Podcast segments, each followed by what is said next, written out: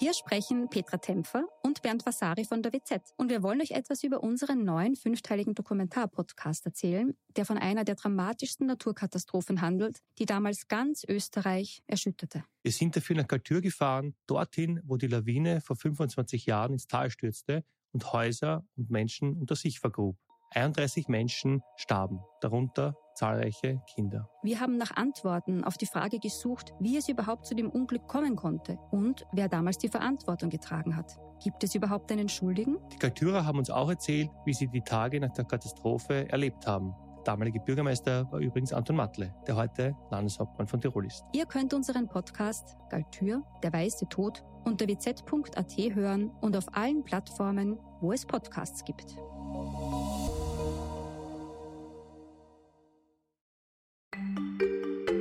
Tatort Salzburg. Der Kriminalpodcast der Salzburger Nachrichten. Willkommen zurück zu einer neuen Folge des SN-Podcasts Tatort Salzburg. Mein Name ist Anna Boschner und zusammen mit meinen Kollegen aus der Lokalredaktion der Salzburger Nachrichten spreche ich in diesem Podcast mit Menschen in und aus Salzburg, die tagtäglich mit dem Verbrechen bzw. Kriminalität konfrontiert sind. In dieser Folge habe ich Erin Uigur getroffen. Er ist 34 Jahre alt und reinigt Tatorte bzw. Orte, an denen Leichen gefunden wurden. Seine Firma bietet damit einen Bereich der Sonderreinigung an, von dem viele andere Reinigungsfirmen eher Abstand nehmen. Wird eine Leiche an öffentlichen Orten gefunden oder handelt es sich um Verkehrstote, ist es meist ganz klar, da ist die Feuerwehr oder die Polizei auch mit den Aufräumarbeiten betraut. Bei Innenräumen ist das anders und darüber sprechen wir heute. Man muss wohl auch zugeben, ein Interview übers Putzen, das hätte es wohl vor dem ganzen True Crime Boom eher schwer in die Zeitung oder eben in einem Podcast geschafft. Ich weiß gar nicht, wie viele Menschen mich aus meinem Umkreis allein in den vergangenen Tagen auf die ARD-Serie Der Tatortreiniger angesprochen haben. Gut, die Serie geht wohl in eine andere Richtung. Und trotzdem, der Beruf weckt seit Jahren großes mediales Interesse. In einem Interview habe ich vor kurzem gelesen, dass das wohl auch mit dem Effekt das durchs Schlüsselloch schauen zu erklären ist. Also dem Interesse an Themen, zu denen nur eine bestimmte, begrenzte Gruppe an Menschen Zugang hat bzw. Zugang haben will. Erin Uigur sagt selbst, dass ihn zu einem gewissen Grad auch die Neugierde an Kriminalfällen antreibt. Deswegen setzt er sich noch heute regelmäßig den Bildern aus und ja auch den Gerüchen von Leichenfundorten. Aus finanziellen Gründen müsse er diese Aufträge nicht mehr annehmen, sagt er.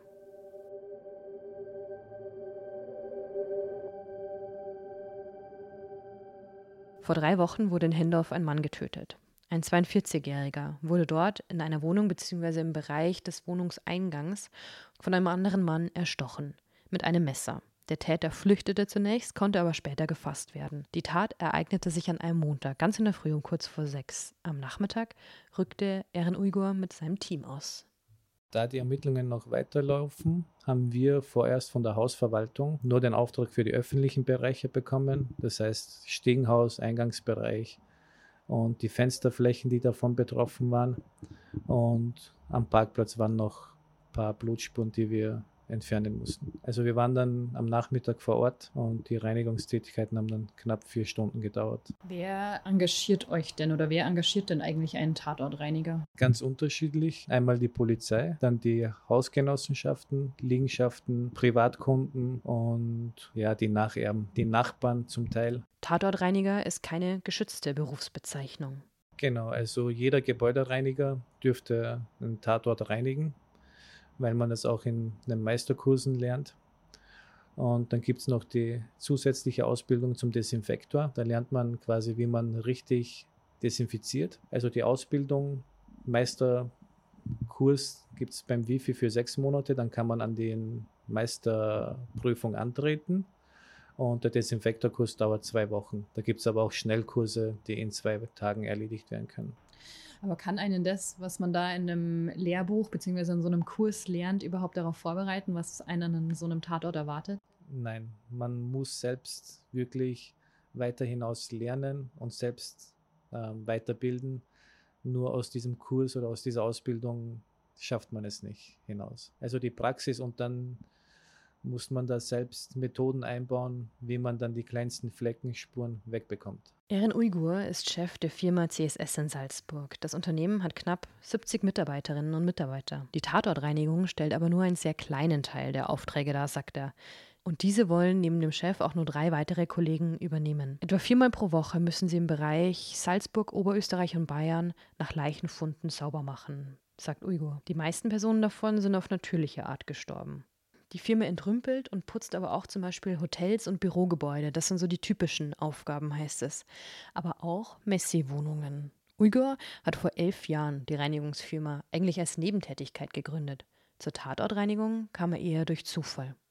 Ja, ich habe einen Anruf von einem Hotelbesitzer bekommen, in Anwesenheit von der Polizei, und dass sich jemand erschossen hat und ob wir sofort einrücken können. Und ich habe dann natürlich einfach mit Ja beantwortet. Ich hatte das in der Theorie gelernt und in der Praxis auch, allerdings nur mit Schweineblut. Und ich hatte dann wirklich auch beim ersten Fall auch die schlimmste Tatortreinigung bis jetzt. Das war nämlich ein Kopfschuss oder einen Schuss in den Mund. Es war noch ganz frisch, es war vielleicht eine Stunde erst. Und es waren überall noch Körperteile. Ja, es war das erste Mal und das schlimmste Mal. Das heißt, diese ersten Erlebnisse haben Sie jetzt nicht so sehr abgeschreckt, dass Sie gesagt haben, nein, das mache ich nie wieder, sondern eigentlich den Wunsch hm, vergrößert, da mehr zu machen. Ja, hm, abgeschreckt am Anfang schon, weil ich konnte das dann mehrere Tage nicht vergessen. Ja, habe es im Kopf gehabt, warum und wieso. Und das hat sich auch ziemlich ekelhaft angefühlt während der Reinigung. Es ist Blut anzugreifen und die Körperteile. Ähm, ja, mich hat eigentlich dann die finanzielle Lage eher motiviert, wo ich dann gesagt habe, okay, hier ist eine Marktlücke, das will keiner machen, macht fast niemand und habe mich dann wirklich darauf spezialisiert und die Firma in den Jahren dann hochgearbeitet. Also das Finanzielle spielt mittlerweile keine Rolle mehr, eher die Neugier und möchte eigentlich wissen, warum und wieso das passiert und möchte einfach in diesem Geschäft bleiben. Knapp nach einer Woche habe ich einen zweiten Auftrag gehabt. Da bin ich aber von dem damaligen Polizist höchstwahrscheinlich empfohlen worden. Und nach der zweiten Reinigung habe ich gesagt, okay, ich werde mich darauf spezialisieren und die zusätzlichen Ausbildungen dazu machen. Und seitdem bin ich eigentlich in diesem Geschäft. Was kostet denn eine Tatortreinigung? Ja, es ist eigentlich unterschiedlich, aber ab 1200 aufwärts und bis 2500 bis 3000 Euro. Hm. Das kommt wahrscheinlich immer auch auf den Aufwand an, was genau zu tun ist und wie lange das dauert. In welchem Zeitrahmen bewegen wir uns dann? Ab wann ist denn so ein Tatort oder eine Wohnung nach einem Leichenfund wieder begehbar? Also ein Leichenfundort ist viel aufwendiger als ein Tatort weil wir in den meisten Fällen den Boden abreißen müssen, geruchsneutralisieren, desinfizieren und auch entrümpeln müssen, weil viele Möbelstücke nicht mehr zu verwenden sind. Und bei einer Tatortreinigung sind hauptsächlich die Blutspuren zum Entfernen und die, Desinfektion durchzuführen. Bei einem Leichenfundort haben wir meistens eine Arbeit von drei Tagen und bei einem Tatort natürlich je nach Aufwand, aber meistens vier bis sechs Stunden ist es erledigt. Gibt es ein Supermittel gegen Blutflecken? Ein Supermittel gibt es eigentlich nicht. Es wird zwar verkauft, aber ein herkömmlicher, ein ganz normaler Fettlöser ist ausreichend für Blutflecken. An wasserfesten Oberflächen sowieso. Wenn es an der Wand ist, dann nicht. Wir haben da eigene Mittel, ähm, sind aber auch Spezialmittel. Während der Arbeit tragen die Mitarbeiterinnen und Mitarbeiter der Reinigungsfirma Masken mit Aktivkohlefilter. Dadurch nehme man den Geruch nicht ganz so sehr wahr. Gerade bei Leichenfunden, wo die Person vielleicht schon ein paar Tage länger gelegen ist, ist dieser sehr penetrant. Ich begehe aber die Räumlichkeiten zuerst mal ohne Maske, damit man riechen kann, wie stark und wie, wie hoch unser Aufwand eigentlich ist. Ja. Damit kann ich dann ungefähr abschätzen, wie oft wir die Geruchsneutralisierung durchführen müssen, ob es mit einmal oder zweimal ausreicht, weil wir das in einem Heißnebelverfahren durchführen. Also die Geruchsneutralisierung führen wir bei jeder Leichenfundort von selbst aus durch. Ja, weil es gab bis dato keinen Leichenfundort ohne Geruch. Ja. Und bei Tatortreinigungen wirklich nach Bedarf. Ja. Es müsste ein Tatort sein, wo dann die verstorbene Person erst nach ein paar Tagen aufgedeckt wird, dann wäre es ein Bedarf, aber ansonsten nicht. Jetzt haben wir natürlich schon über die Herausforderungen geredet und das, was vielleicht an dem Job nicht ganz so attraktiv auch ist. Aber was ist denn das Positive, gerade jetzt im Bereich der Tatortreinigung? Also für mich persönlich ist dann der Abschluss, ja, dieses Vorher-Nachher-Effekt. Ja, dann kann ich sagen, okay, ich habe hier einen Abschluss und das macht mir dann Freude, weil die Personen, die das dann von uns abnehmen oder übernehmen, die sind alle begeistert und sind froh, dass es überhaupt jemand macht die haben eigentlich keine zweite Wahl, wenn man ehrlich ist. Und die sind jedem dankbar, der das macht. Da spielt jetzt auch die Firma keine Rolle, sondern die Person. Das ist mittlerweile bei mir der wichtigste Punkt. Gibt es Flecken, die garantiert nicht mehr rausgehen, wo sogar Sie sagen, das kriegen wir nicht hin? Ja, also Feuchtigkeitsschäden am Parkettboden, die kriegt niemand hin. Keiner schafft das, auch nicht am Bodenleger, mit Schleifen auch nicht, weil die Körperflüssigkeit in den Holz eindringt, in den Parkettboden und sich der Boden dann in eine schwarze Farbe verfärbt und der gehört dann abgerissen. Gab es schon mal einen Auftrag, den Sie abgelehnt haben? Nein, wir haben noch nie einen Auftrag abgelehnt. Ich meine, in neun Jahren, da kommt man ja an viele Tatorte oder zu vielen Leichenfunden. Gab es einzelne Erlebnisse oder einzelne Aufträge, die irgendwie besonders in Erinnerung geblieben sind, abgesehen von diesem allerersten? Ja, also ich tue mir ziemlich schwer, wenn es ein Selbstmord ist und dann noch die Kinder eine Rolle mitspielen. Das beschäftigt mich dann mehrere Wochen. Da kriege ich jetzt noch Gänsehaut, wenn ich dran denken muss. Uigo sagt, dass in Filmen die Tatortreinigung oft falsch dargestellt wird. Also überhaupt nicht. Ja, weil es wird immer mit einem flüssigen Schweineblut das vorgezeigt. Das Blut ist, wenn wir antreffen, nicht mehr flüssig, sondern trocken. Und wenn man das dann reinigen möchte, ja, dann wenn wir eine glatte Oberfläche haben, dann schaben wir es weg, anstatt es flüssig zu reinigen, weil es sonst noch mehr Dreck verursacht. Wir haben Fälle gesehen, wo auf dem Parkettboden schon der Feuchtigkeitsschäden ist, ja, und sie dann den Parkettboden einfach reinigen. Also in dem Fall reinigen wir nicht, wir machen den, das Gröbste weg und reißen dann den Parkettboden ab und der kommt dann in den Recyclinghof zum Sonderabfall. Ein bisschen haben wir es jetzt schon angeschnitten, aber wie weit kennen Sie denn die Geschichten hinter den Aufträgen bzw. hinter den Tatorten?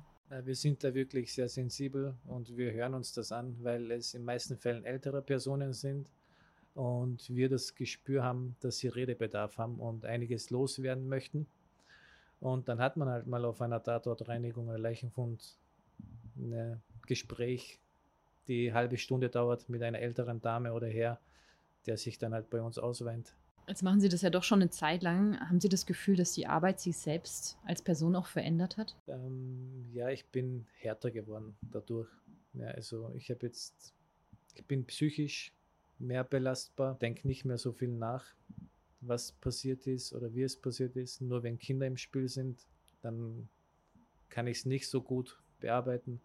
Aber ansonsten habe ich dadurch auch eine stärkere Persönlichkeit bekommen. Ich kann glaube ich, zumindest die Personen besser einschätzen zu können. Ja, also in einem Streitfall, dann kann ich abschätzen, okay, ist eine gefährliche Person oder nicht.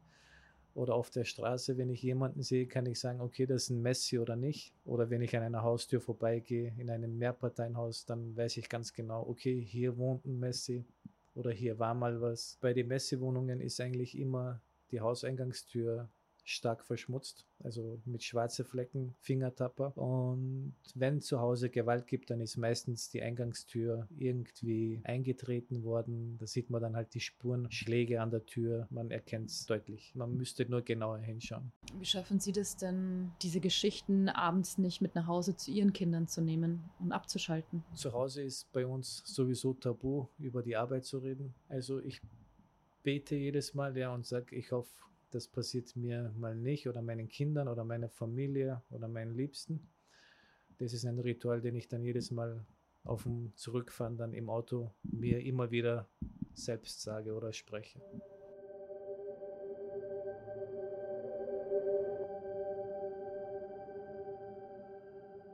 Das war die bereits 14. Folge des SN-Podcasts Tatort Salzburg. Haben Sie Fragen, Wünsche oder Anregungen zu diesem Podcast oder dieser Folge? Dann schreiben Sie uns an podcast.sn.at. Wie stellt die Gerichtsmedizin den Todeszeitpunkt fest? Auch damit haben wir uns zum Beispiel in diesem Podcast bereits beschäftigt. Alle Folgen sind auf www.sn.at slash podcasts zum Nachhören verfügbar. Und überall dort, wo es Podcasts gibt. Bis zum nächsten Mal. Das war ein Podcast der Salzburger Nachrichten.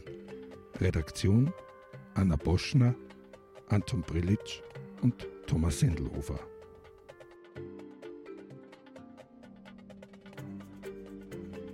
Wenn Sie mehr wissen wollen, finden Sie uns im Internet unter www.sn.at.